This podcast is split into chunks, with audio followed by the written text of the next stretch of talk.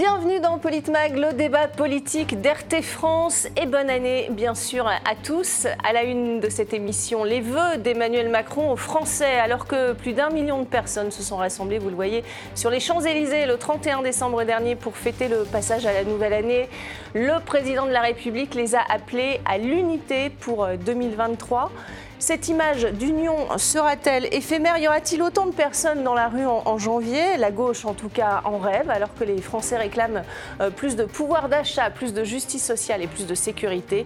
Emmanuel Macron leur a répondu réforme des retraites. Regardez. Comme je m'y suis engagé devant vous, cette année sera en effet celle d'une réforme des retraites qui vise à assurer l'équilibre de notre système pour les années et décennies à venir. C'est aussi le sens de cette réforme sur laquelle le gouvernement, avec les partenaires sociaux et le Parlement, euh, a travaillé dans les mois qui viennent pour euh, finir de mettre en place des nouvelles règles qui s'appliqueront dès la fin de l'été 2023. Et pour en parler avec moi sur ce plateau ce soir, François Coq, notre chroniqueur RT France. Bonsoir François. Bonsoir Magali, bonsoir à tous.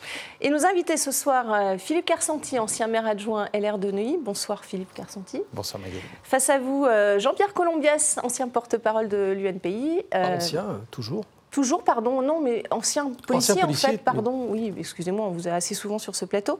Euh, bonsoir en tout cas, Jean-Pierre Colombias. Bonsoir. Merci beaucoup. Et meilleurs vœux également. meilleurs vœux à tous sur, ce plateau. Éric Revel va nous rejoindre euh, également dans, quelques instants. On a donc vu, je, pense que vous l'avez tous suivi, les vœux du président français euh, pour cette année 2023. qu'en avez-vous pensé, François Coq, et surtout qu'en avez-vous retenu? Le président a fait un exercice, il a été le commentateur de lui-même. Voilà. Euh, il, a, fait du commentaire comme une forme de, revue de presse en passant en revue tout ce qui a été fait, euh, soi-disant l'année dernière, et tout ce qui sera fait euh, cette année. Mais il n'a pas, pas réussi à donner d'angle. Voilà. Le seul angle qu'on a eu, il avait été donné par ses communicants en amont de son intervention qui nous mm. disait il va faire euh, un appel à l'unité lors de, lors de ses vœux. Mais lui a été incapable en réalité de, de le faire. Euh, vous aurez noté qu'à un moment donné dans son intervention, il dit voyez, chaque génération doit accomplir sa propre tâche. Il y a mm. ceux qui ont euh, eu à résister, il y a ceux qui ont eu à reconstruire. Et puis nous, quelle est notre tâche? Et il nous dit bah, ça va être de, refonder, de refonder l'école, de refonder l'hôpital public. Alors quand vous entendez, le chef, de, quand vous entendez le chef de l'État partir sur, sur, sur ce terrain-là, il n'a aucune crédibilité et donc son discours devient immédiatement vain. Et puis, le deuxième, euh, le deuxième aspect, c'est que euh, on peut se demander quand même quelle est la, nature de ces vœux. Euh, déjà, la nature des vœux qui ont duré 20 minutes. Hein. il avait dit, il avait fait 20 minutes déjà en 2017. Il avait trouvé que c'était trop long. Là, il refait le même, le, le, même exercice. Mais lui qui nous parle depuis 5 ans et demi maintenant de vérité, eh bien, sur ce terrain-là, peut-être qu'il pourrait être repris un mm. petit peu. Je prends euh, rapidement juste quelques, quelques exemples mm-hmm. sur, ce, sur ce point. Il a commencé son, ses voeux en disant euh, qui aurait pu imaginer la crise écologique et les dérèglements climatiques? ah, enfin, quelle blague. Deuxièmement, il nous a dit qui aurait pu imaginer l'inflation que nous avons connue? Mais enfin, son Premier ministre de l'époque était déjà intervenu en 2021, à l'automne 2021, pour essayer de juguler déjà l'inflation.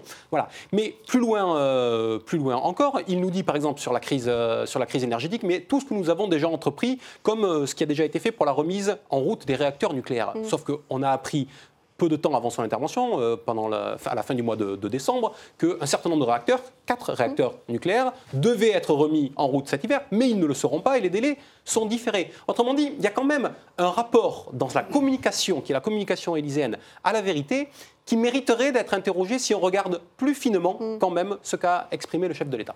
Philippe Carsanti, c'est votre sentiment également qu'on avait Moi, je crois qu'il faut le féliciter parce qu'il a décidé de faire l'unité du pays. Oui. Et je crois que c'est une. Il a lancé un appel à l'unité. Oui, et je pense hein. qu'il a raison. Il va faire l'union contre lui. Je crois que... Ah oui, l'union contre lui. L'union contre lui, je crois que c'est. Il, va y parvenir avec ces attitudes-là. Euh, il, il, a contribué. Moi, je rajoute les 5 ans de Hollande plus les 5 ans et demi de, mandat, il a contribué à la destruction des activités régaliennes de l'État. Mmh.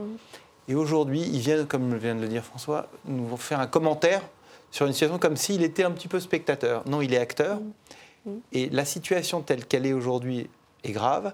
Moi, je suis inquiet euh, je suis inquiet pour la sécurité. Je me dis, quand j'entends les. Il en a pas beaucoup parlé. quand j'entends la police nous dire c'est formidable, on a eu 20% de moins de voitures brûlées. mais on, a ça, on en parlait en deuxième partie justement sur la sécurité. On a tout un tas de choses comme ça qui ne fonctionnent pas en France. Mm. Donc il est temps vraiment qu'elle regarde les choses en face. Oui, il va faire l'unité du pays contre lui sur tout un tas de sujets. Mhm. les préoccupations des, Français, est-ce qu'il a répondu à ces préoccupations, euh, Jean-Pierre Colombiès ou bah non, ça vient d'être dit fort justement. Il a, Au contraire, je pense que c'est un, des acteurs des grandes fractures sociales qu'on connaît aujourd'hui. J'avais envie d'être un peu méchant, je vais l'être un peu quand même. Euh, je n'ai pas osé, mais je vais oser un petit peu quand même. On a l'impression qu'on est en 2016 et que c'est un discours de candidature. Mhm. C'est-à-dire que euh, voilà quelqu'un qui nous parle de, qui oublie le passif dont mhm. il est responsable et qui nous parle d'avenir, qui fait une projection sur l'avenir. J'avais envie de vous dire, tiens, c'est bien, ce monsieur peut être élu président de la République. C'est ouais, une vision assez positive des choses. Sauf qu'il est effectivement responsable des grandes fractures. Il a totalement éludé les problèmes justement de sécurité qui sont prégnants dans, notre pays. Mhm. C'est tout va très bien dans le monde merveilleux de la Macronie. On vit dans une autre dimension. Il est totalement déconnecté du réel. Alors est-ce que c'est volontaire ou est-ce que c'est inconscient? Je ne sais pas. En tout cas, ça, ça pose réellement question. Là, vous n'êtes pas méchant, parce que déconnecté, c'est le mot utilisé aussi par euh, l'opposition. Hein. Je voudrais juste On fait que commencer le débat. Oui, oui, bien sûr. Vous savez, je, veux juste, quand on parle de sécurité, parce que moi, je viens de l'étranger, j'étais à l'étranger, et j'ai parlé avec des amis qui venaient un petit peu de partout. Ah, sécurité, ça fera l'objet de, la deuxième partie, hein, en plus en profondeur, mais si vous voulez en parler. J'y reviendrai, mais juste pour finir cette phrase-là, il faut comprendre qu'il n'y a qu'en France je crois, et dans d'autres pays euh, qui vont aussi mal, mm. qu'on a cette préoccupation de sécurité mm. permanente. c'est la troisième, regardez, hein, justement. Mais c'est quelque chose d'incroyable. Ça correspond à du réel. On, en parle si c'est dans le sujet d'après, je l'expliquerai pourquoi. Mais cela étant dit, sur, sur, le, sur l'intervention pure, j'avais l'impression par instant que c'était euh, un peu des commentaires de l'Apocalypse de Saint Jean avec des prédictions de ça va être terrible, ce qui nous attend, c'est terrible. Et puis, en même temps, je dis, mais, mais c'est quand même lui qui est responsable effectivement de, du ralentissement, pour pas dire de la. il n'y a jamais un mot sur. Peut-être qu'on s'est trompé sur, ah non, jamais. certaines politiques, c'est ça le problème. Rien n'est de sa faute ou de la faute de son mm. courant politique ou de, mm. de, tous les hommes qui l'entourent, les hommes et des femmes d'ailleurs, parce qu'il y a des femmes aussi qui sont complices. J'ai bien complices de ce qui nous arrive, puisque beaucoup ont été à la manœuvre pour les fermetures de nucléaire, notamment Elisabeth Borne, la première. Il, est, il, a été, enfin, il a permis euh, l'influence de lobbies écolos complètement déconnectés du réel et qui ont fait qu'aujourd'hui certaines villes sont dans l'impossibilité de fonctionner mm. normalement. Il suffit de prendre le métro, de se, balader dans Paris pour voir à quel point tout marche merveilleusement bien. Mm. Et tout n'est pas la faute d'Hidalgo. Mm. Alors ça, vraiment ce que vous avez dit est très important, c'est quand même, il a placé comme Premier ministre là une des co-responsables de la situation désastreuse que nous avons au niveau énergétique en France. Mm. Et ça, c'est quand même quelque chose d'incroyable, que cette femme ne paye pas le prix de toutes les erreurs qu'elle a faites. Voilà. Alors, on a, on, a, on a, vu Emmanuel Macron appeler à l'unité. On, va l'écouter, le, le chef de l'État, justement, sur cet appel, et on en parle après. Dans les responsabilités qui sont les miennes, je ne perds jamais de vue cet impératif d'unité de la nation que nous formons tous ensemble. Si nous cédions à l'esprit de division qui nous presse de toutes parts, nous n'aurions à peu près aucune chance de nous en sortir, dans un monde si rude, dans des temps si durs. Alors je nous souhaite avant toute chose de vivre 2023 autant que possible en pays uni et solidaire, reconnaissant la place de chacun et respectueux de tous. Jean-Pierre Comiès, je vous vois brûler d'envie de réagir. non, mais ça, on peut que bouillir quand on entend des choses pareilles. Enfin, c'est quand même l'homme qui a dit qu'il allait emmerder les Français non vaccinés. C'est l'homme qui a, qui a, insulté la moitié de l'opinion française, qui aujourd'hui fait un appel à la concorde et à l'unité. Enfin, on croit rêver. Pardon, mais 100% de l'opinion. tour à tour. Il a insulté tour à tour tous les Français. les, fainéants qui ne voulaient pas retourner au boulot. Enfin, j'en passe et des meilleurs. On pourrait, la litanie est très longue. Et il arrive avec une sorte de pathos absolu. Enfin, à chaque fois, c'est la même chose d'ailleurs. Un mauvais théâtre de texte qui est insupportable. Et, vous parlez en connaisseur, hein, puisque vous faites vous-même du théâtre. François Coq, François Coq, qu'est-ce que ça vous inspire cet appel à l'unité? On a l'impression qu'il a peur justement d'une fracture encore plus profonde. En tout cas, il se paye de mots, c'est-à-dire que l'unité, elle ne se décrète pas. Mm. L'unité, elle se construit et lui, tous les actes qu'il a posés depuis le début de son premier quinquennat vont à rebours de cela. Ceux qu'il a posés depuis six mois, ceux qu'il entend poser dans les semaines qui viennent encore, vont créer de la conflictualité au sein de la, de la société. Donc ces mots sont en décalage euh, avec les, actes et les politiques qu'il met en œuvre. Il pense que l'exercice communicationnel suffira toujours à, passer par-dessus et à créer cette unité. Mais on le voit même dans son discours. Moi, été très étonné par la, par la faiblesse en termes de structure du, euh, discours de, ses voeux. Et, là encore, la question de l'unité euh, revient. On s'attendait puisque quelques, quelques heures avant, le service communication de l'Élysée nous avait dit ça va être un appel à l'unité. Donc on s'attendait à ce que ce soit le fil directeur. Sauf que on a eu 20 minutes de patchwork, c'est-à-dire un, puzzle où on passait d'un thème à l'autre, mais en quelques secondes. Hein, il aborde la guerre en, en Ukraine en 15 secondes, en disant d'ailleurs des choses sur lesquelles il faudra revenir. Il passe instantanément derrière sur la laïcité, avant euh, d'adresser ses pensées aux catholiques suite à, la mort euh, du pape, avant de passer sur euh, le développement durable et le, dérèglement climatique. Tout ça, très, très honnêtement, en 45 secondes maximum. Et donc, il y avait une espèce de, yo-yo permanent, une espèce de, mouvement. Et cet homme pense que le mouvement, finalement, l'absout d'évoquer les thèmes de fond et de construire cette unité. Mais je crois que c'est le maître mot de la, de la communication macroniste depuis 5 ans et demi. C'est-à-dire on est à chaque fois dans la confusion des idées. En tout cas, il a fixé un cap, c'est ce que dit euh, en tout cas un cap. Non, mais lequel Le cap travail Cap travail, mais il est pas. Enfin, je veux dire, il, pas il a employé le mot, mais c'est pas parce qu'il a employé le mot qu'il a défini une perspective sur ce sujet-là. Alors évidemment, il a annoncé qu'il maintiendrait. Vous vouliez euh, rajouter un mot, euh, Philippe, non, Qu'il allait maintenir évidemment sa, réforme euh, très controversée des retraites. c'est ce que vous disiez, François Coq, finalement, en appelant à l'unité avec une réforme aussi clivante, puisque je le rappelle, 7 Français sur 10 sont contre le, report de, l'âge à 65 ans. Philippe Kersanti, c'est une, erreur de, de communication d'annoncer une telle réforme pendant des alors, euh, c'est le seul point sur lequel je suis d'accord avec lui, mais en fait, je ne suis c'est une équation économique. Je sais ce que vont me dire mes contradicteurs. Ils vont me dire qu'en fait. Le contexte ne, s'y prête pas. Alors, le contexte ne s'y prête pas, mais surtout que l'équilibre des, caisses de retraite est à venir. Mm. Sauf qu'en fait, le vrai problème n'est pas là. Le vrai problème en France, c'est la rémunération du travail. Et aujourd'hui, on a des cotisations sociales et de retraite qui rendent l'embauche extrêmement coûteuse pour les entreprises. Donc en fait, oui, je suis pour le prolongement du travail et fait, le, le, report de l'âge de, départ, à la retraite à 65 ans, mhm. en contrepartie d'une baisse des cotisations euh, retraite sociale pour permettre aux entreprises d'embaucher et permettre aux gens de gagner plus d'argent. Mhm. C'est vraiment ça le problème. Aujourd'hui, la vraie problématique, et regardez autour de vous, la vraie problématique des gens, ce n'est pas de pouvoir travailler jusqu'à un certain âge, c'est d'abord d'avoir un travail, mais aussi, parce que quand on voit les chiffres du chômage qui me font assez sourire, parce que ça ne correspond pas à la réalité vécue, mais aussi d'avoir plus d'argent de son travail. moi, je ne suis pas économiste, donc je ne veux pas euh, faire la morale ou. votre euh, perception en, tant que citoyen. Mais par contre, il y a une chose sur laquelle moi j'ai un ressenti, je ne suis pas le seul d'ailleurs.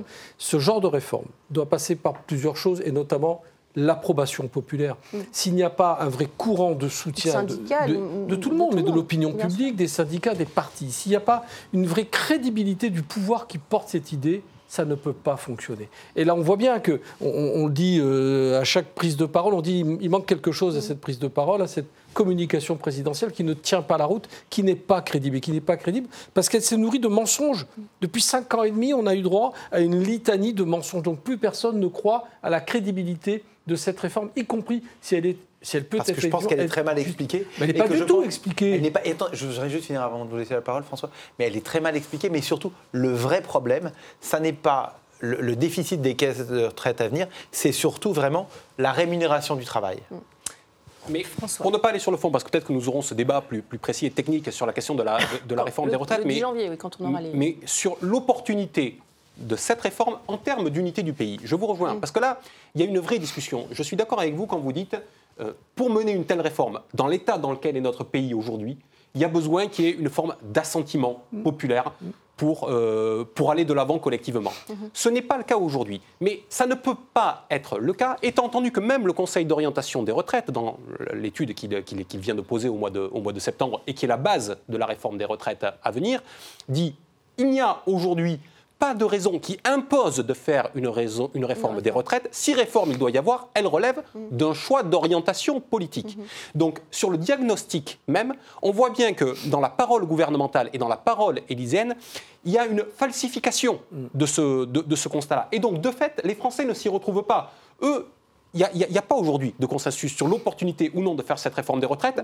Le corps dit c'est un choix politique et l'Élysée et le gouvernement nous disent non, non, non, on ne peut que la faire, il n'y a pas d'autre choix que de faire cette réforme des retraites. C'est une promesse d'Emmanuel Macron. À partir de là, c'est bien mal engagé. Et comment fait le président pour s'en sortir? Eh bien, il essaie de contracter le temps. Vous aurez noté qu'il a repoussé l'annonce de la réforme des retraites qui devait avoir lieu le 15 décembre au 10 janvier, euh, c'est-à-dire dans, quelques jours. Sous la pression d'Elisabeth Borne. Mais enfin, euh, il faut quand même euh, pas, euh, il faut, on n'est pas des perdreaux de l'année. On a quand même compris ce qui, ce, qui, se passe. Si la réforme avait été annoncée le 15 décembre, les syndicats, la force populaire auraient eu le temps de se mettre en branle et de construire une mobilisation populaire contre cette réforme des retraites. Là, avec un calendrier qui commence le 10 janvier et qui doit se terminer avant la fin du mois de, janvier pour l'adoption par le Conseil euh, des ministres, on voit bien que ce sera plus difficile de se, de se mobiliser. Donc il ne faut pas que nous soyons naïfs par rapport à cela. Il y a pas mal de, mouvements sociaux à venir. Le, 5 janvier, le 7 janvier d'ailleurs, euh, peut-être même que les Gilets jaunes vont se remobiliser. Euh, le 10 janvier, c'est évidemment l'annonce des, des, mesures retenues pour cette réforme des retraites. Une marche pour les retraites à l'appel de la France insoumise le 21 janvier. Et le 23 janvier, manifestation des, artisans. On le voit, il y a des mobilisations. mais les boulangers aussi se mobilisent. Absolument, absolument. Les Beaucoup d'artisans, notamment les boulangers, des, des professions. La crise énergétique, beaucoup, oui, mais hein. on n'a jamais vu ça.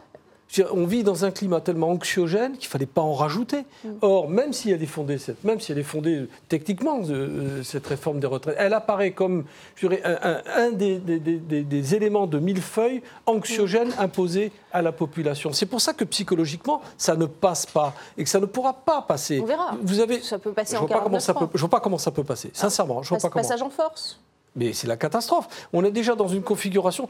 J'invite tout le monde à relire un peu les bouquins d'histoire. 1789, mm. qu'est-ce qui ne va pas? Qu'est-ce qui pousse le peuple à réagir? C'est l'augmentation du pain. Mm. L'augmentation du pain, l'impossibilité de mettre en place la loi du maximum qui essaiera de faire passer Robespierre, mm-hmm. et ainsi de suite. 1871, c'est pareil. C'est la précarité économique qui pousse les gens dans la rue. Continuons comme ça, on y va. On va écouter euh, la réaction de, l'opposition justement au vœu d'Emmanuel Macron. Regardez, euh, d'abord Marine Le Pen, et puis euh, on, verra ce qu'on a dit aussi Jean-Luc Mélenchon. 2022, année difficile pour beaucoup d'entre nous, touchée par les difficultés d'entreprise, le chômage et parfois la misère. Année compliquée pour notre pays avec une crise de l'énergie quasi inédite, des pénuries et des ruptures d'approvisionnement, une inflation mal maîtrisée, une dette abyssale, une violence quasi endémique, tant de signes qui exhortent plus que jamais les Français à la solidarité, à la fraternité et à la concorde civile. Pour autant, la situation invite tous les citoyens que nous sommes non au fatalisme, toujours infécond et démotivant, mais à la mobilisation. Voilà, ça c'était les vœux de Marine Le Pen avant les vœux du, président de la République qui appelle donc à, la mobilisation, euh, non au fatalisme, a-t-elle dit. Euh, Jean-Luc Mélenchon lui a réagi aux vœux d'Emmanuel Macron. Au bout de, cinq ans de vœux de, Macron, je crois qu'il porte la poids 16 degrés euh, le 31 décembre à Paris. Ça va chauffer en janvier. bonne année. Voilà ce qu'a dit Jean-Luc Mélenchon. Et bonsoir à vous, Éric Revel. Bonsoir. bonsoir, bonne année. Ravi, bonne année. Ravi de vous retrouver dans, dans Politmag. ce sera dans la rue, selon vous Éric Revel, je vous prends à froid peut-être. Euh, on parlait de la réforme des retraites, bah, des vœux d'Emmanuel Macron. Est-ce que ça va chauffer selon vous? Bah, D'abord, euh, si ça chauffe, ça, peut, ça risque d'être dans la rue. Oui, Ça, ça, me semble évident. Alors, la bonne nouvelle quand même, parce que la septième puissance économique mondiale s'en remet à la météo quand même. C'est-à-dire que bah, c'est ça qui est paradoxal. C'est-à-dire que là, on a, à cause mais je ne veux pas dire grâce, à mm. cause du réchauffement climatique, on a un hiver qui pour l'instant est, plus que, plus que doux, donc du coup on consomme aussi euh, moins d'énergie. Mm. Euh, bon, euh, il, n'en demeure pas moins que les situations de beaucoup d'artisans en France, parce qu'on parlait de la boule des boulangeries tout à l'heure, sont absolument dramatiques. Hein. Ils ont des factures multipliées par 7, par, 10. Non, ça n'a rien à voir. Mais ce que je veux dire, c'est qu'en en fait, vous avez des foyers mm. d'incendies sociaux possibles qui s'allument un peu partout dans ce pays. Mm. Et c'est vrai que la réforme des retraites, alors on peut discuter euh, de son bien fondé ou pas, mm. mais dans la situation, dans le contexte mm. social dans lequel est le pays, le, président de la République et sa première ministre vont prendre, je pense, un risque social majeur euh, en voulant coûte que coûte la faire passer d'ici l'été, hein, je rappelle. Ah hein. il veut la mettre en application d'ici l'été. Alors on sait que c'est sa réforme mère, c'est la réforme. Finalement, le seul truc qu'on a retenu de, son, de sa campagne présidentielle euh, entre son premier et deuxième quinquennat, c'est qu'il voulait faire la réforme des retraites. Le président de la République, très bien, mais peut-être devrait-il s'adapter au contexte qui est quand même extrêmement euh, bouillant. Alors, à force de ne pas voir les choses, euh, bon, alors maintenant, je, notais le point historique que vous faisiez euh, depuis la Révolution de 1789. Et j'en ai oublié deux, très importants. Vous en avez oublié deux, mais ce que je veux dire par là, c'est que on n'est jamais très capable. hein. C'est un peu comme la météo et les économies, si vous voulez. Ils se trompent sur beaucoup de choses. hein. C'est-à-dire qu'on n'est jamais capable de- d'identifier précisément le point de rupture et le point qui fera que euh, tout cela passera. Mais j'aurais juste dire une petite chose anecdotique, mais qui va peut-être monter dans les jours qui viennent, puisque le 10 janvier, la réforme des retraites sera proposée. Vous avez vu que la Première ministre a annoncé que ça toucherait l'année 1961 et, et- et notamment les gens nés au second semestre 1961. Alors Elle est pourquoi née au je... premier- Elle est née au premier semestre. Elle est, née au premier, elle est née au premier semestre, elle est née le 18 avril 1961, Elisabeth. elle est pas alors je pense que c'est c'est une maladresse, mais c'est une maladresse qui en, qui en, qui en dit, qui en dit, qui en Mais ça, dit ça passe beaucoup. mal dans l'opinion. quand Bah, je pense Même que si ça va pas mal passer. hein. Je- je- après, je laisserai la parole, bien évidemment. Je ne veux pas monopoliser, mais il y a deux autres éléments qui se rajoutent à l'analyse pré-révolutionnaire, si on emploie les grands mots. C'est un, la c'est aussi en deuxième point la déconnexion entre le corps représentatif et l'opinion publique, ce qui était déjà le cas euh, dans les mouvements, dans tous les mouvements pré-révolutionnaires. On a ça. On a cette déconnexion du politique et de l'opinion populaire et l'insécurité. Dès lors que vous ne vous sentez plus protégé, dès lors qu'il y a un écart total, complet avec ceux qui sont supposés vous représenter, s'exprimer en votre nom, et qu'il y a une crise économique, c'est le meilleur shaker pour que ça explose Mais à un je vais même aller plus loin, pardonnez-moi, je ne monopoliserai Non, pas davantage la parole. C'est qu'on a assisté quand même à quelque chose de relativement rare euh, en France, puisque le, le mouvement des contrôleurs de la SNCF était un hors mouvement syndical, hors syndical. Absolument. Hors syndical. Ça veut dire qu'au bout d'un moment, euh, avec les réseaux sociaux, puisque c'est un collectif qui s'est créé Pour les sur boulangers, Facebook. c'est la même chose d'ailleurs. Oui, exactement. En fait, c'est- ce sont, des, ce sont des mouvements spontanés qui échappent à l'encadrement syndical. Alors, le président de la République s'est plutôt assis sur les corps intermédiaires au début de son premier quinquennat. Il avait juré ses grands dieux qu'on n'y reprendrait plus et qu'il donnerait, et qu'il écouterait les syndicats. Mais le fait que ce type de mouvements sociaux euh, échappe aux mouvements euh, syndicaux devrait attirer son attention Ça fait encore peur au plus. gouvernement. Parce que c'est une bonne chose quand les mouvements sont encadrés par les syndicats, l'air de rien, Et- même et- si on a très peu de syndiqués Bien en sûr. France, c'est une bonne chose, ça veut dire que c'est encadré. Là, là l'irruption, le volcan peut, euh, peut arriver à n'importe quel moment. hors- Sans hors oublier cadre. les policiers, ce qui explique aussi pourquoi je suis là, Oui, puisque je sûr, représente une des associations Bien nées sûr. de l'explosion de Parce que colère ils de vont être 2016. concernés par la réforme des retraites. Est-ce complètement. que- est-ce que c'est une gilet jaunisation, euh, François Coq, euh, de, de ces mouvements de contestation? En tout cas, vous aviez raison quand vous avez demandé il y a un instant, est-ce que ça va se passer dans la rue? Ça va se passer dans la rue, mais pas dans n'importe quelle rue. C'est-à-dire que le champ politique, le champ représentatif, on sait que ça ne va pas se passer à l'Assemblée, cette question elle est réglée. Oui. Voilà, on sait que ça c'est une chambre d'enregistrement, il y aura un 49.3 derrière. Bon, c'est pas là que ça se passe. Ça va même pas se passer dans la rue, dans les mobilisations traditionnelles derrière les syndicats. Parce que comme vient de le rappeler Éric euh, Revel, depuis des années maintenant, les corps intermédiaires ont été euh, délavés par euh, l'ensemble de- des, des- des mobilisations. Donc, s'il y a une mobilisation qui peut porter, c'est la mobilisation populaire qui se construira en dehors de ces grands soirs, de ces grands rendez-vous là, du mardi après-midi ou du jeudi après-midi construit par les syndicats, ou même du samedi après-midi appelé par Jean-Luc Mélenchon et la, et la France insoumise. Ça se construira ailleurs. Et finalement, le président n'avait peut-être pas tout à fait tort, lui, d'essayer de parler d'unité, parce que ce dont il a peur, et vous l'évoquiez tout à l'heure, c'est effectivement de cette cristallisation et de ce raccordement des, des unités. Alors, je ne sais pas si on- si- s'il peut y avoir une unité de ces, tou- de- de ces mouvements, mais s'ils arrivent à trouver le, le fil conducteur, le fil rouge entre les uns et les autres, il peut y avoir effectivement cristallisation dans, dans- dans ce mois-là. Mais ça ne se fera pas dans le champ institutionnel, ni à l'Assemblée, ni derrière les syndicats. Mal- ça peut être une colère populaire qui se construit. Est-ce qu'il peut y avoir de la colère euh, chez les policiers, Jean-Pierre Colombiès Euh. On sait que les policiers sont concernés. On, on- regardez ce qu'avait dit euh, Gérald Darmanin le 6 décembre sur France Info. Euh, L'idée de, de travailler plus longtemps doit s'appliquer évidemment à tous. Et je l'ai déjà dit aux syndicats de, de policiers, euh, ce qui crée déjà une, une certaine colère. non? Mais c'était évident. Enfin, je veux dire, imaginez que les policiers puissent être, par un coup de baguette magique, mis en dehors des discussions du processus de réforme de la retraite. Il fallait être un, un imbécile absolu, ou un idiot, ou un inconséquent pour euh, croire que, déjà, croire Gérald Darmanin en soi, de fait, de base, et puis croire qu'on allait, que la police allait être mise à l'écart de tout ça. Enfin, je veux dire, bon, ça n'a pas de sens. La police sera impliquée. Nécessairement. Mais maintenant, il y a une vraie colère policière aussi, et qui effectivement s'exprime en dehors des voies syndicales. Et ça, ils ont intérêt à, à- à y prendre garde. Pourquoi? Parce qu'il n'y a pas de naïfs dans les policiers, en tout cas, il n'y en a pas tant que ça, et eux sont confrontés quotidiennement aux problématiques euh, de la délinquance, d'une délinquance ultra-violente. Et il n'y a pas de relais syndical. Au contraire, on a des délégués syndicaux qui n'arrêtent pas de chanter sur tous les plateaux télé. Et là, il y a une vraie responsabilité médiatique, que tout va bien et que la police maîtrise les quartiers. Ce qui est entièrement faux. Il y a des quartiers non plus de non-droit, il y a des quartiers de droit délinquentiel. C'est pas vraiment la même chose.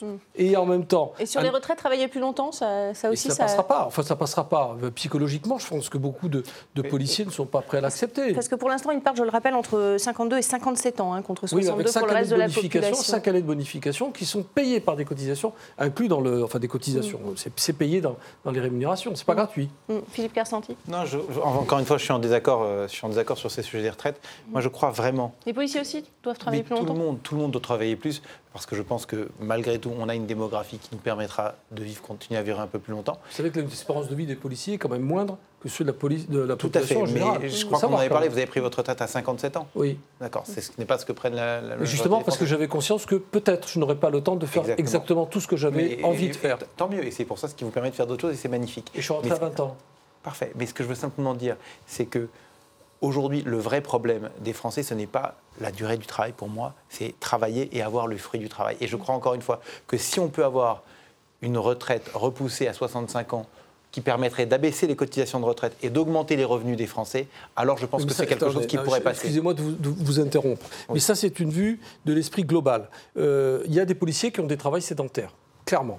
Ça, je, je l'ai vu, j'ai constaté. Vous voulez parler de moi On va parler de moi. J'ai 35 ans, 35 ans de vie policière. J'ai 10 ans de brigade des stupes, que j'ai commencé au Quai des Orfèvres et au SRPJ de Marseille. J'ai travaillé 3 ans en brigade criminelle à Marseille. Aux atteintes aux personnes, viols, agressions sexuelles et violences dans les cités à Marseille. 3 ans à Neuilly, 3 ans à Boulogne, et à chaque fois dans des services judiciaires où je ne me suis, moi et d'autres, je n'étais pas tout seul, parce que la police a un travail d'équipe, des super-héros, il n'y en a pas. Il y a, simplement des flics bien, bien entourés. Pas tout à fait la même chose. Pour ça, quand j'entends parler de, grands policiers, ça me fait doucement sourire. Mais là, où ce que je veux dire par là, c'est qu'il y a beaucoup de policiers qui font un travail très actif, très exposé, très dangereux. Et je suis désolé, on ne peut pas les faire travailler jusqu'à 67 ans comme ça d'un claquement de doigts, parce que économiquement, c'est plus On va en parler dans la deuxième partie, si vous le voulez bien. Il nous reste plus de temps euh, dans cette première partie. Merci en tout cas. Euh, on, va poursuivre ce débat. Euh, on fait une petite pause de, de quelques minutes. Restez avec nous.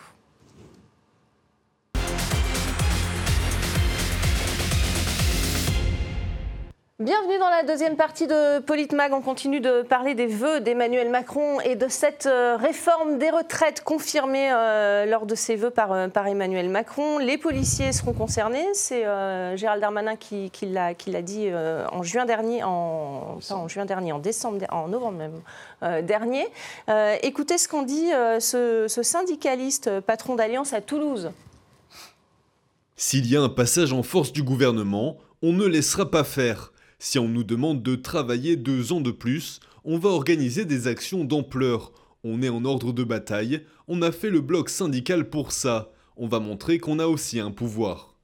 Voilà, on va, montrer qu'on a aussi un pouvoir. Alors, Philippe Carsanti, vous vouliez répondre euh, peut-être à Jean-Pierre Colombier sur la pénibilité des policiers? je respecte, parfaitement le, concept de pénibilité des policiers. Je dis seulement que pour l'ensemble des Français, le fait de travailler plus longtemps leur permettra d'avoir de meilleurs revenus tout au long de leur carrière.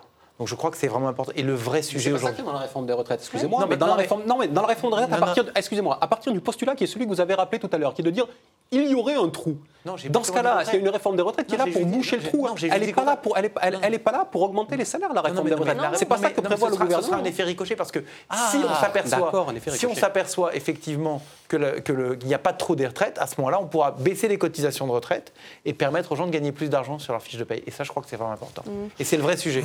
Mais surtout, il y a une confusion, à mon avis, qui est totale sur cette réforme des retraites, au-delà du suspense et de l'épée de Damoclès euh, dont nous torture le président de la République, 64-65 mm. ans, c'est qu'il est dit clairement que, euh, bon, on sait qu'on a un problème d'actifs par mm. rapport à un nombre de retraités. Il y a beaucoup moins d'actifs aujourd'hui qu'il y en avait il y a 10 ans, il y a 15 ans. Là, il n'y a, pas de doute.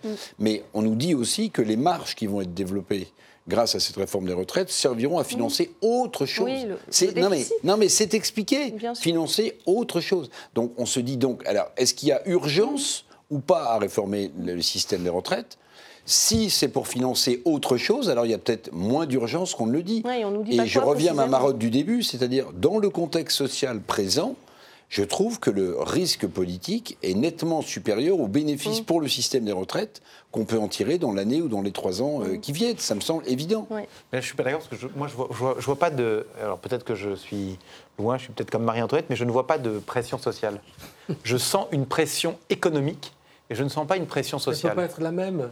Euh, les, événements dont on parlait, de toutes les révolutions, de, 89, 1830, je, je, mets à part, à part, mais 1848, 1871, il y avait un élément fort qui expliquait tout, qui expliquait la bascule. C'était un prolétariat très puissant, très nombreux. Et c'est vrai qu'on ne peut pas comparer, il faut comparer ce qui est comparable. Il ne peut pas y avoir un mouvement révolutionnaire, un mouvement populaire identique à ces périodes-là, tout simplement parce qu'il n'y a plus de masse ouvrière comme autrefois, donc il n'y a pas la même capacité de mobilisation. Mais effectivement, les mouvements... Il y a la peur de se mobiliser aujourd'hui aussi. Hein. Et puis, ils ont pris des coups. En 2018, je rappelle quand même que la technique de l'allemand validée par Castaner et donc validée par son maître à penser Emmanuel Macron a été la tactique de la NAS et du contact. Enfin, il faut quand même savoir de quoi on parle là. C'était technique interdite maintenant. Oui, mais, mais elle était déjà plus ou moins avant. Mm. C'était la possibilité, le feu vert donné aux forces de l'ordre de rentrer dedans. On va parler clairement. Hein. C'était de rentrer dedans, faites mal, cogner. C'était ça l'idée. Mm. Et vous avez quand même des gens qui ont perdu des yeux, d'autres qui ont perdu des mains. Mm et une attitude, un comportement, de mon point de vue, pourtant je suis ancien policier, parfaitement inacceptable. Voilà. Et à ça, Emmanuel Macron doit, en être tenu responsable. Alors c'est vrai qu'il y a une peur Surtout si on le compare au comportement des policiers, dans d'autres cas où il y avait vraiment des violences inacceptables. Hein, quand on a pu voir ce qu'on a pu voir lors des, lors des matchs de foot, à la, fin des matchs de foot, où il y avait des, dégradations incroyables du matériel public. Qui vous apparaîtra quand même vous n'êtes pas naïf, qu'il est plus facile de s'attaquer à des gens qui manifestent en famille, parce que moi je les ai vus, les manifestations des Gilets jaunes, j'ai participé en tant que spectateur, mm. on n'a rien à voir entre des manifestations de gens qui se battent pour leur pouvoir d'achat mm. et des voyous, des délinquants. C'est plus compliqué là, mm. parce que là les délinquants, eux, répondent au coup, ils s'enfuient pas en courant.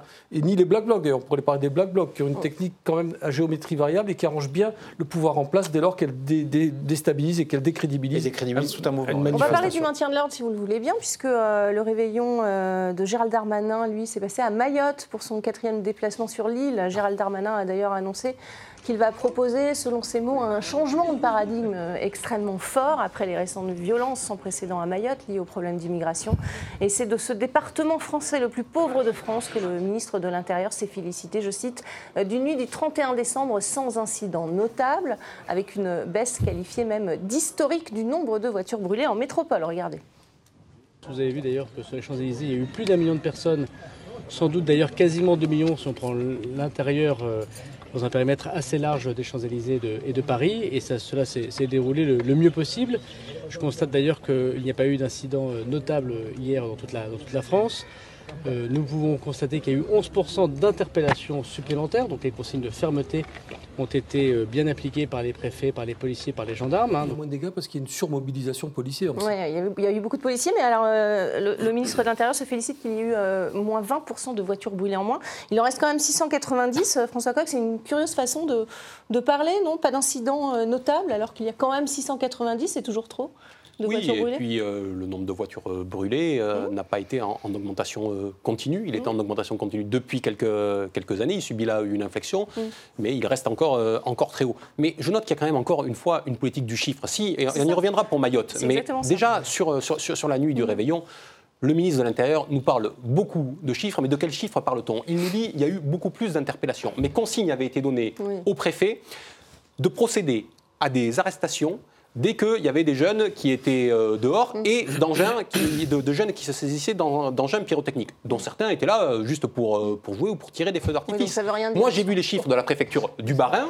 Il y a ceux qui se servent de mortier, et le mortier peut avoir certaines utilisations, et il y a ceux qui se servent de ce qui est appelé malgré tout mortier pour tirer simplement des feux d'artifice et qui pour certains ont été arrêtés mm. au nom de la politique du, euh, du, chiffre. Et grâce à cela, le ministre nous dit qu'il y a eu en réalité 11% d'arrestations euh, en mm. plus. C'est un petit peu, de la fermeté des forces de l'ordre. C'est un petit peu facile de, de, manipuler les chiffres comme il, comme il le fait. On le verra, je le redis dans un instant, à propos de, à propos de Mayotte. Lui aussi, finalement, a, tendance, même si c'était déjà une tendance euh, naturelle, à être dans un exercice communicationnel qui dépasse largement l'action qui est la sienne. Ouais, c'était une opération de communication. Gérald Darmanin à Mayotte. On l'a vu un peu partout, hein, en train d'essayer des drones et Bien sûr, c'est une opération de communication parce que quand vous regardez pour l'instant le bilan de Gérald Darmanin, euh, mm. comme on dit euh, chez moi en Charente, il s'est pris beaucoup de portes dans la figure quand même, hein, le ministre de l'Intérieur. Euh, souvenez-vous de l'expulsion de l'imam, où il avait communiqué immédiatement en disant c'était une mm. victoire de la République, puis là on découvre que l'imam il était déjà parti en Belgique. Souvenez-vous du maintien de l'ordre autour du Stade de France pour la finale de la Champions League, etc., etc., etc. Donc il avait besoin de rebondir sur quelque chose, et je partage ce que dit François, c'est-à-dire qu'en réalité, 20%, bon, très bien, on, peut, on, peut, on, peut, trouver que le chiffre est à la baisse, on verra l'année prochaine ce qu'il a. Euh, où, est ce chiffre? Quand vous interpellez euh, des gens, vous pouvez vous dire, euh, j'en ai interpellé 400 de plus, mais si c'est juste des interpellations, juste pour interpeller, ça n'a, ça n'a en fait aucun, sens. Donc il avait besoin de rebondir en termes de communication. Mm. Donc il s'accroche, j'allais dire, au premier événement venu en le faisant grossir, mm-hmm. parce que pour l'instant, pardonnez-moi, mais Gérald Darmanin, au-delà de l'image qui veut se donner d'un petit Sarkozy euh, tonique, mm. il a plutôt accumulé les échecs. Mm. Il a plutôt accumulé les échecs. Et je me demande d'ailleurs par moment si euh, il ne joue pas son, poste sur un incident qui deviendrait euh, majeur. Oui, d'ailleurs, il annonce des, mesures spectaculaires pour Mayotte, mais pour l'instant, ce ne sont que des mots. Jean-Pierre Colombier. Oui, je trouve qu'il bénéficie d'un soutien, à mon avis, totalement irraisonné du président, parce que l'affaire du stade, au-delà de, de l'échec du maintien d'ordre pur, on a quand même droit à un mensonge d'État dans l'hémicycle face à la représentation nationale, et ça ne gêne personne. D'accord Donc ça, c'est un problème. Mais pour revenir aux, mm. chiffres à la politique de... Est-ce qu'il a raison de s'en féliciter? Oui, mais là, c'est la méthode Coué. Mm. Tout va bien. Euh, c'est, non, ça ne va pas du tout. il y a quand même une surreprésentation des forces de police sur le terrain pour finalement euh, constater que c'est moins pire, ça aurait pu être moins pire. Mm. j'en reviens toujours au stade, on dit ah, ça s'est pas trop mal passé, il n'y a pas eu de mort finalement. C'est bien. Le département aurait pu être à feu et à sang, mais ça va, il n'y a pas eu de mort. Mais je on se nourrit, c'est la méthode Coué. Je, je, vais bien, tout va bien. Euh, je, je, maîtrise et on est dans l'autosatisfaction permanente. Et, dernière petite parenthèse qui est gravissime de mon point de vue, c'est ce principe des arrestations préventives qui repose sur rien, si ce n'est que c'est parfaitement illégal. On arrête des gens en prévision de peut-être potentiellement ce qu'ils auraient pu faire. Ça, n'existe pas ce dans le code pénal. Ce qui compte, c'est en, bout de chaîne, finalement. Il n'y a rien, en bout de chaîne, il n'y a rien. Les Parce qu'ils les relâchent, finalement. Et, heureusement qu'ils les relâchent. Je ne manquerais plus qu'ils aillent en prison. Ils n'ont rien fait.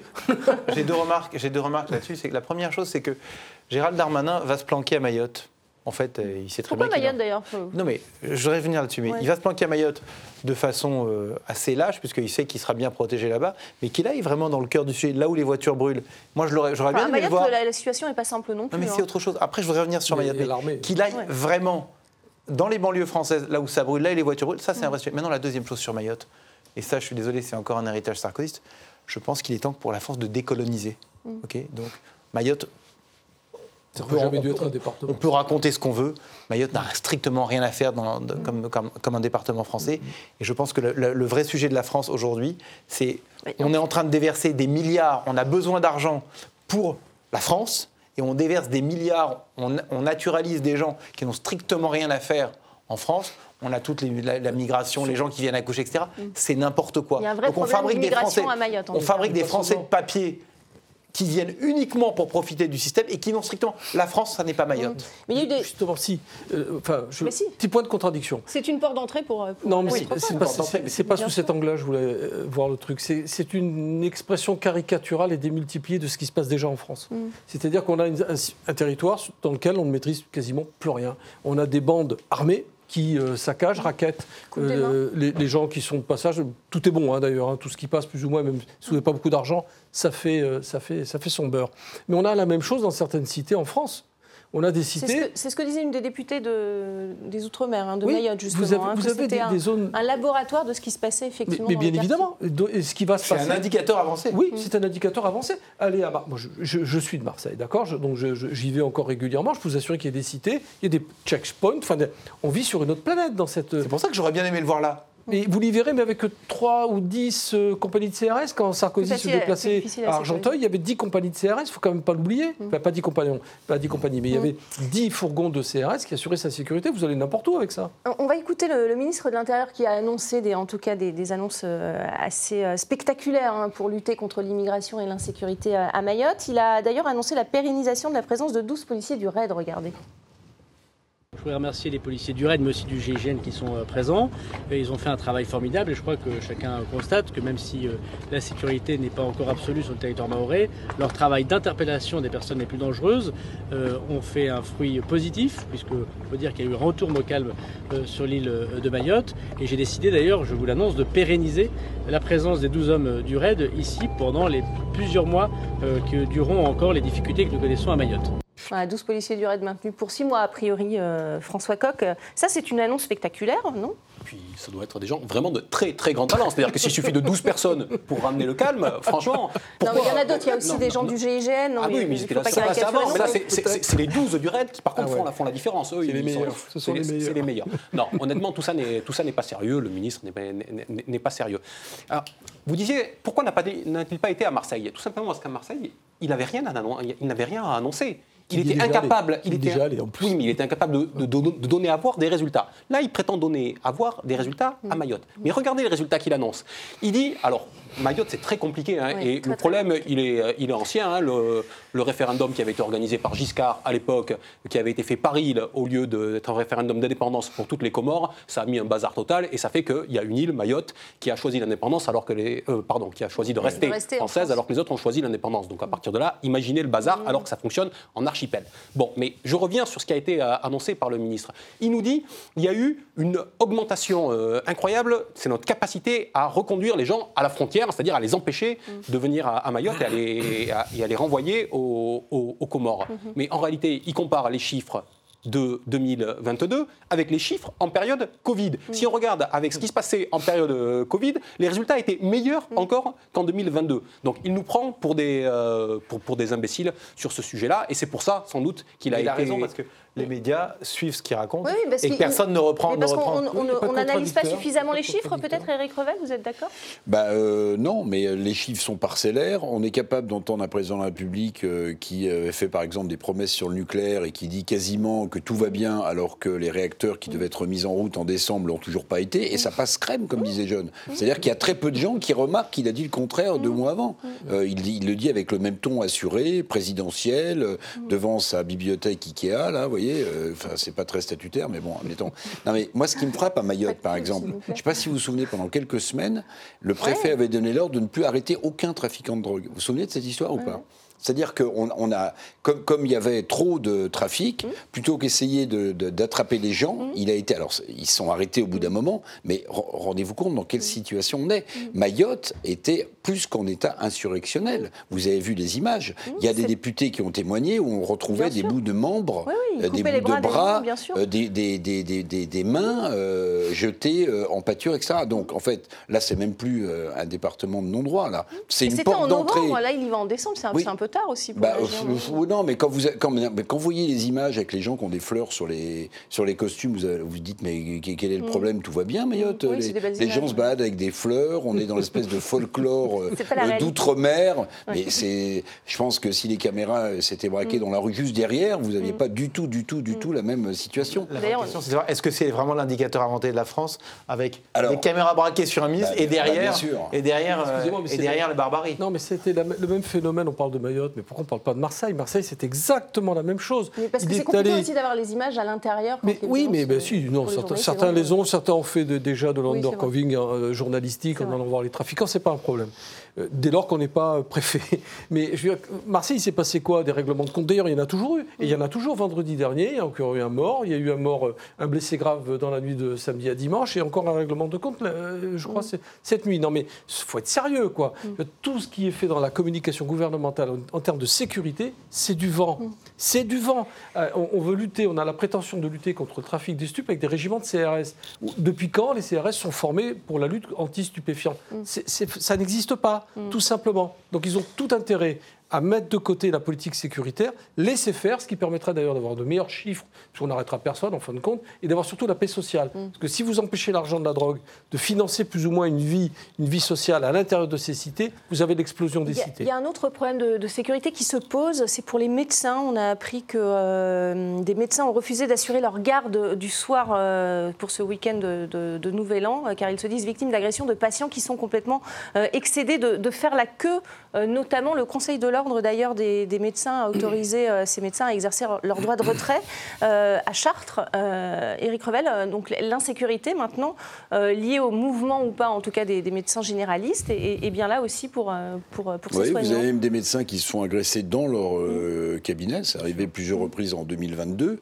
Vous avez surtout ce chiffre qui a été donné ce matin par Hervé Juvin, Hervé hein, Juvin, le professeur, ancien candidat à la primaire Les Républicains, qui a dit officiellement euh, une vingtaine de personnes seraient mortes sur les brancards euh, 250. aux urgences par faute de soins, et lui, il évalue le, le chiffre plutôt à Mm. plus d'une centaine. Donc en fait, je ne sais pas si vous voyez dans quel état est l'hôpital public en France. Donc ça Mais- devient risqué d'exercer. Mais attendez, c'est absolument On hallucinant. peut élargir le constat à l'enseignement aussi. Enfin, il n'y a rien qui va en ce moment. Il faut, faut être clair. Mm. Enfin là, il y a- il y, a des On a- médecins qui sont accompagnés par des non, policiers. il y a euh, y, a- il y a des enseignants qui sont menacés tous les jours dans leur classe.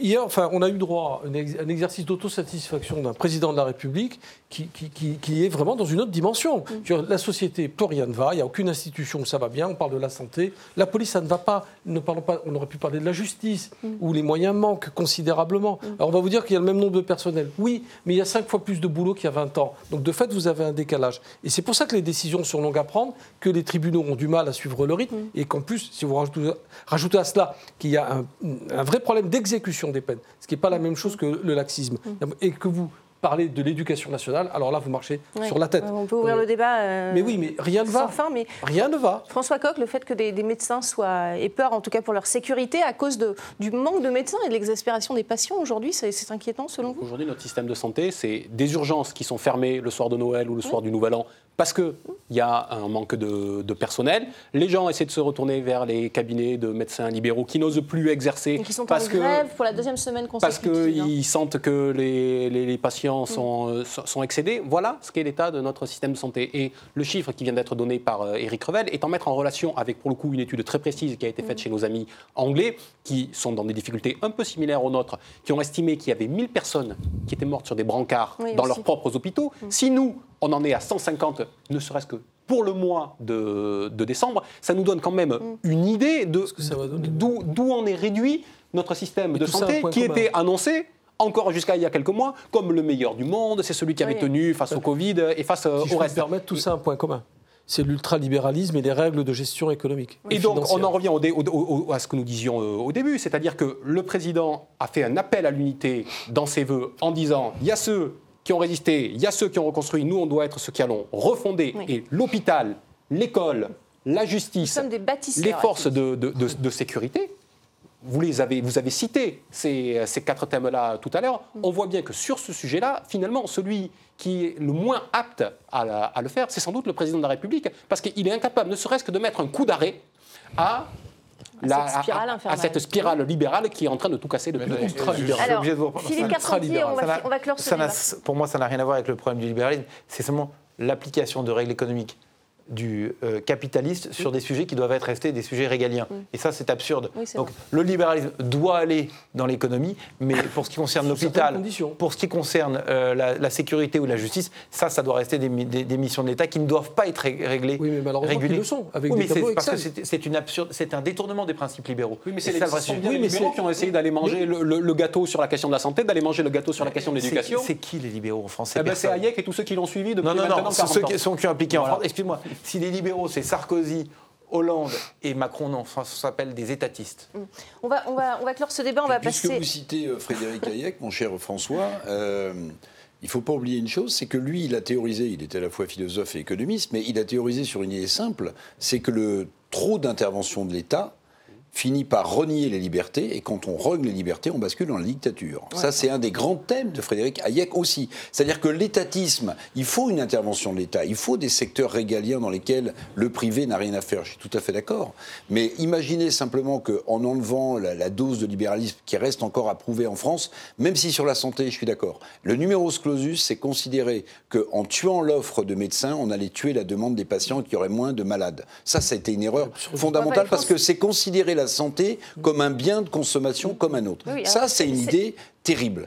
Mais pour le reste, Frédéric Hayek, puisque vous le citiez, il a mis en garde. Il a dit attention, Oui. trop d'étatisme, c'est la fin des libertés individuelles. Et quand vous avez beaucoup moins de libertés individuelles, ben vous, vous basculez dans autre chose qu'on n'appelle pas la démocratie. dans quel domaine de on est d'accord 10 juin. Et puis ça dépend de quel. État. Et puis ça dépend de quel. État. Et dans quel domaine le service public euh, Les Français payent des impôts? En tout cas, ils se demandent où, où vont l'argent, où va l'argent. Pardon. On va passer à, à Politmag Lactu tout de suite. Il nous reste quelques minutes.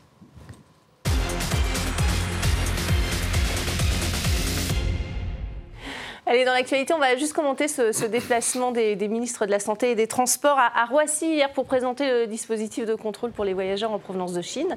Euh, parmi les, mesures mises en place, il y a le port du masque obligatoire euh, dans les avions ou encore des, des tests aléatoires à l'arrivée. Écoutez François Braun. Ce dispositif, il permet, un, de vérifier que les gens, avant de monter dans l'avion, vont avoir eu un test disant qu'ils sont négatifs pour pouvoir monter dans l'avion. Le port du masque dans l'avion, ça a été dit, et bien sûr ce contrôle à l'arrivée, qui n'est pas un contrôle qui empêcherait des citoyens de rentrer sur notre territoire, mais qui est un contrôle plus scientifique, qui va nous permettre de suivre de façon extrêmement précise les différents variants. Ce sont essentiellement des, des variants euh, Omicron qu'il y a actuellement euh, en Chine. Voilà, opération euh, sensibilisation ou, opération communication, Éric Revel euh, Bon, d'abord, je crois que le chiffre officiel, c'est 3 000 à 4 000 Chinois qui arrivent quotidiennement en France. 15, 15, par avion testés par la France. Bon, alors il y a un test aléatoire, donc on teste. Alors, le, seul, la seule utilité, disent les experts, ce que je ne suis pas, c'est qu'on peut repérer éventuellement de nouveaux variants, mm. de nouveaux variants qui viennent de Chine, parce que comme la Chine n'est pas du tout transparente, évidemment, pour eux, il n'y a, pas de problème. Donc, repérer des variants. Ce que disait aussi Juvin, c'est qu'on avait huit plateformes de séquençage en France, et il n'y en, a plus que deux qui fonctionnent. Non, mais je ne sais pas si vous vous rendez compte. C'est-à-dire qu'on n'est même plus capable de séquencer un, virus euh, en France. Mais c'est surtout le peuple chinois qu'il faut plaindre. Parce que l'effondrement de la, de la stratégie de Xi Jinping euh, sur euh, zéro Covid en Chine, mm. l'ouverture des portes avec, on dit, jusqu'à peut-être un million de morts en Chine. Je ne sais pas si un jour on aura. On fait sur un milliard, le chiffre, non, mais, non, mais, d'accord, mais le vaccin chinois est en cause. La, la, la, stratégie suivie par Xi Jinping, euh, qui était le père Covid-19, euh, s'est quand même euh, effondrée. Et donc voilà, c'était juste pour boucler la boucle. Je préfère évidemment toujours la démocratie à la dictature. enfin, en tout cas, on ne séquence pas. Jean-Pierre Colombier, ça vous inspire quoi Très très rapidement, je ne suis pas médecin ni épidémiologique, mais enfin bon, ça servira strictement à rien ce qu'on est en train de faire pour plusieurs raisons. D'abord parce qu'un Chinois qui passe par la Thaïlande, par exemple, sera-t-il contrôlé par euh, s'il arrive par les Taïwan qui vont en Et les Français qui vont là-bas. Donc, en fait, on fait, on, fait, on fait encore un spectacle parce qu'on sait très bien qu'un mm. virus, quand il doit voyager, eh ben, il voyagera, mm. il passera. Enfin, juste une petite parenthèse. Pas mondial, ça sert à rien. Mais, mais, de toute façon, ça sert à rien. Ce qu'on est en train de faire ne sert à rien. Ça retarde peut-être et encore même pas, même pas. Mais juste une chose, euh, relativisons aussi l'outil euh, de la médecine dans les pays asiatiques.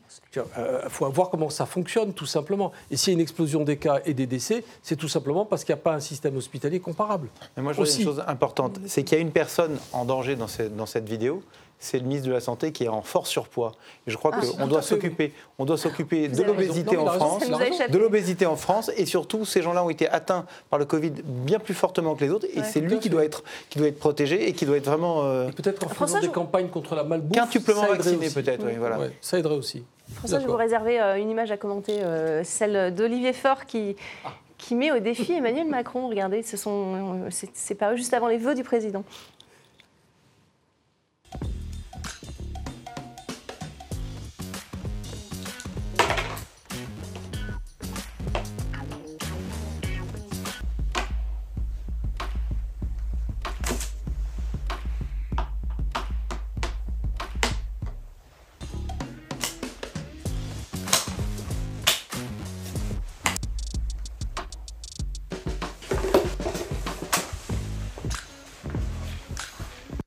Vous qui êtes un, spécialiste de la gauche, François franchement, on n'a pas compris cette vidéo. Vous pouvez nous la décrypter? Non, mais je comprends l'intention de, communication qui se veut un petit peu, un petit peu humoristique. Bon, après, euh, après c'est un peu. Elle, dure trois minutes. Hein. Ouais, c'est très long. En fait, ça, met mal à l'aise quand on la regarde parce que c'est un temps infini, quoi. On, dirait une vrae partie de Monopoly, quoi. Ça dure trois heures. Euh, au final, euh, on ne sait pas qui a gagné. Les hôtels sont renversés d'une case mm. sur l'autre. Bah, on comprend plus rien. En fait, parce qu'il jette son argent, donc il a. Je sais pas, j'ai pas, pas réussi à. La gauche te donne pas un visage très sympathique. Hein. Olivier Faure, on a à peine envie de jouer au Monopoly avec lui. Et puis le Monopoly, il n'y a pas plus capitaliste comme jeu. Il n'y a pas plus capitaliste comme jeu parce que le but du jeu, c'est de ruiner le mec avec lequel vous jouez. C'est ça. Donc, euh, allez, n'est pas, Bénil qui veut. Et puis, déjà, je pense que si le Parti socialiste choisissait des candidats plus charismatiques. C'est un hein. Et oui, et c'est oui, le Mr Bean du Parti socialiste. en tout cas, eh, il a réussi son coup, Olivier Faure. Regardez, on en parle. Bah oui, mais excusez-moi, mais ça, explique aussi la, situation de Macron. C'est-à-dire que tant qu'Emmanuel Macron a en face de lui des adversaires de ce niveau-là, tout ira bien pour lui, tout ira bien.